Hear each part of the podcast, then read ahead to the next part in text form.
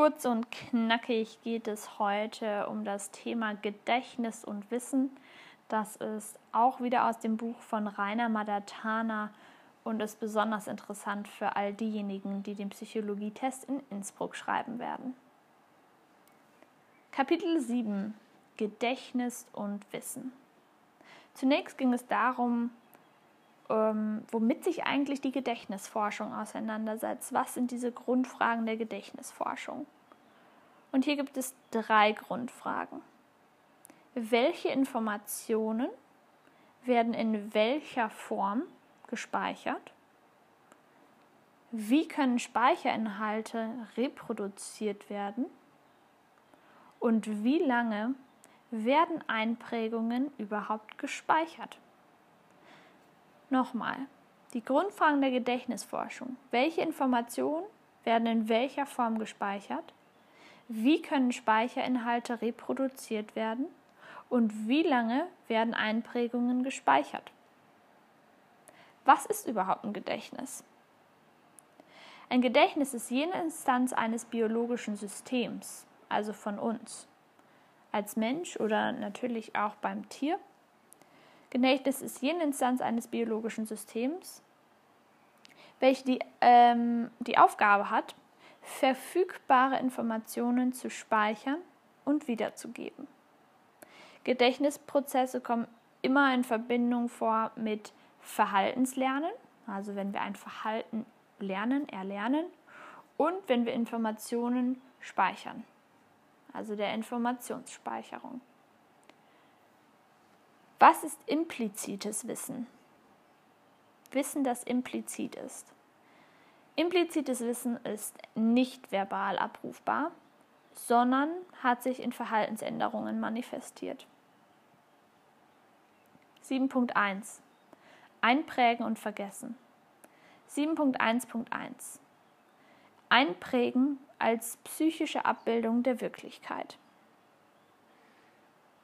Der biologische Zweck des Lernens und aber auch des Einprägens von Wissen ist die Entwicklung organismusinterner Modelle von Lebensumwelten. Diese Lebensumwelten können dadurch besser vorhergesagt und kontrolliert werden. Die Speicherkapazität eines Gehirns, das ist jetzt eine Annahme, beziehungsweise auch, denke ich mal, bewiesen, aber die Speicherkapazität unseres Gehirns, die wäre total überfordert, wenn gesamte über diesen einströmende Informationsmengen, was so ungefähr circa 10 hoch 9 Bit pro Sekunde sind, wenn wir diese Informationsmenge dauerhaft ähm, uns einprägen müssten. Das wären nämlich so circa 57,6 Terabyte an einem 16-Stunden-Tag. Also, die Speicherkapazität des Gehirns wäre total überfordert, wenn die gesamte Informationsmenge, die wir über unsere Sinne aufnehmen, ca. 10 hoch 9 Bit pro Sekunde, dauerhaft eingeprägt werden müsste.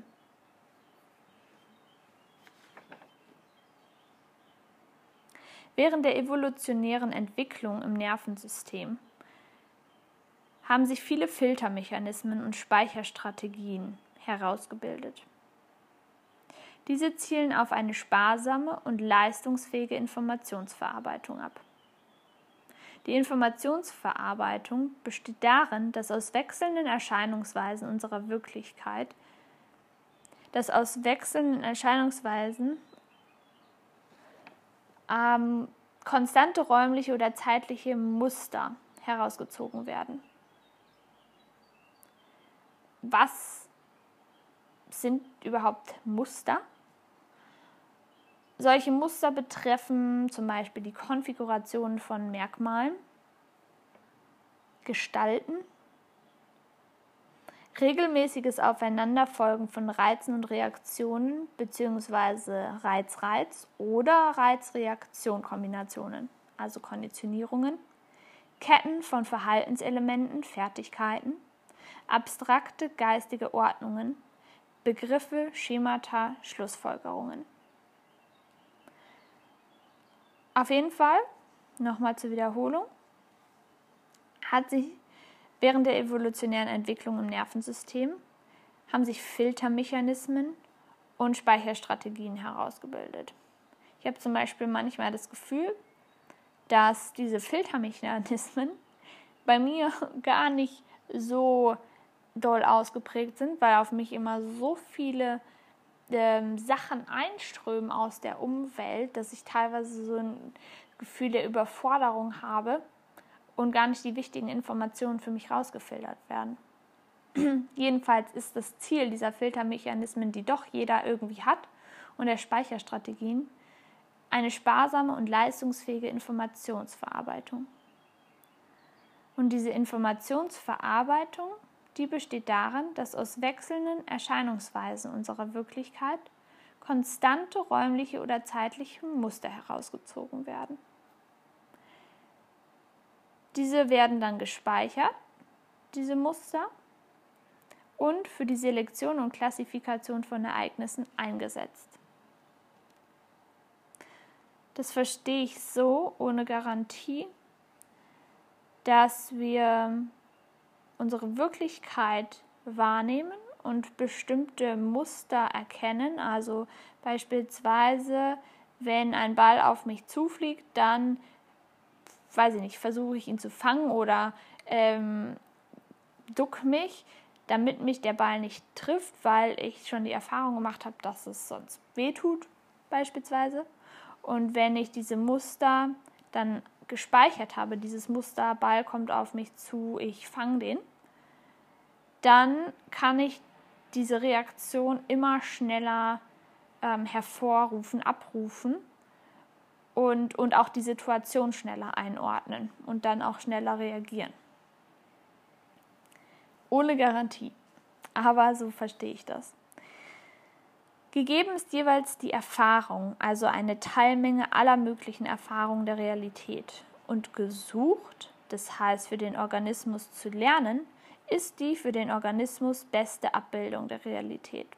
Das hat der Herr Spitzer gesagt, 1996. McClelland, McNaughton und O'Reilly 1995. Diese Zielsetzung hat starke Ähnlichkeit mit der Schätzung von Parametern, zum Beispiel von Mittelwerten in der Statistik.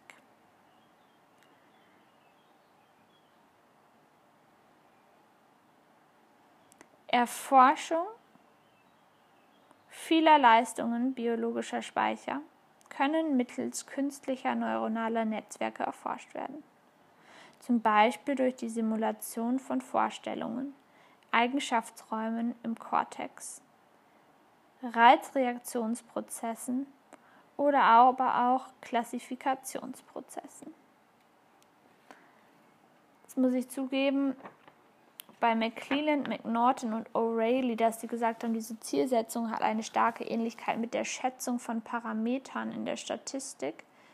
Da habe ich jetzt gerade nicht den Zusammenhang hier erkannt gegeben ist jeweils die Erfahrung, also eine Teilmenge aller möglichen Erfahrungen der Realität und gesucht, das heißt für den Organismus zu lernen, ist die für den Organismus beste Abbildung der Realität. Vielleicht ist das damit gemeint. Muss ich nochmal nachlesen. Anyways, das war das Kapitel ja, 7.1.1, würde ich mal sagen. Es kommt also noch mehr. Bis zum nächsten Mal. Alles Gute. Tschüss, eure Daria.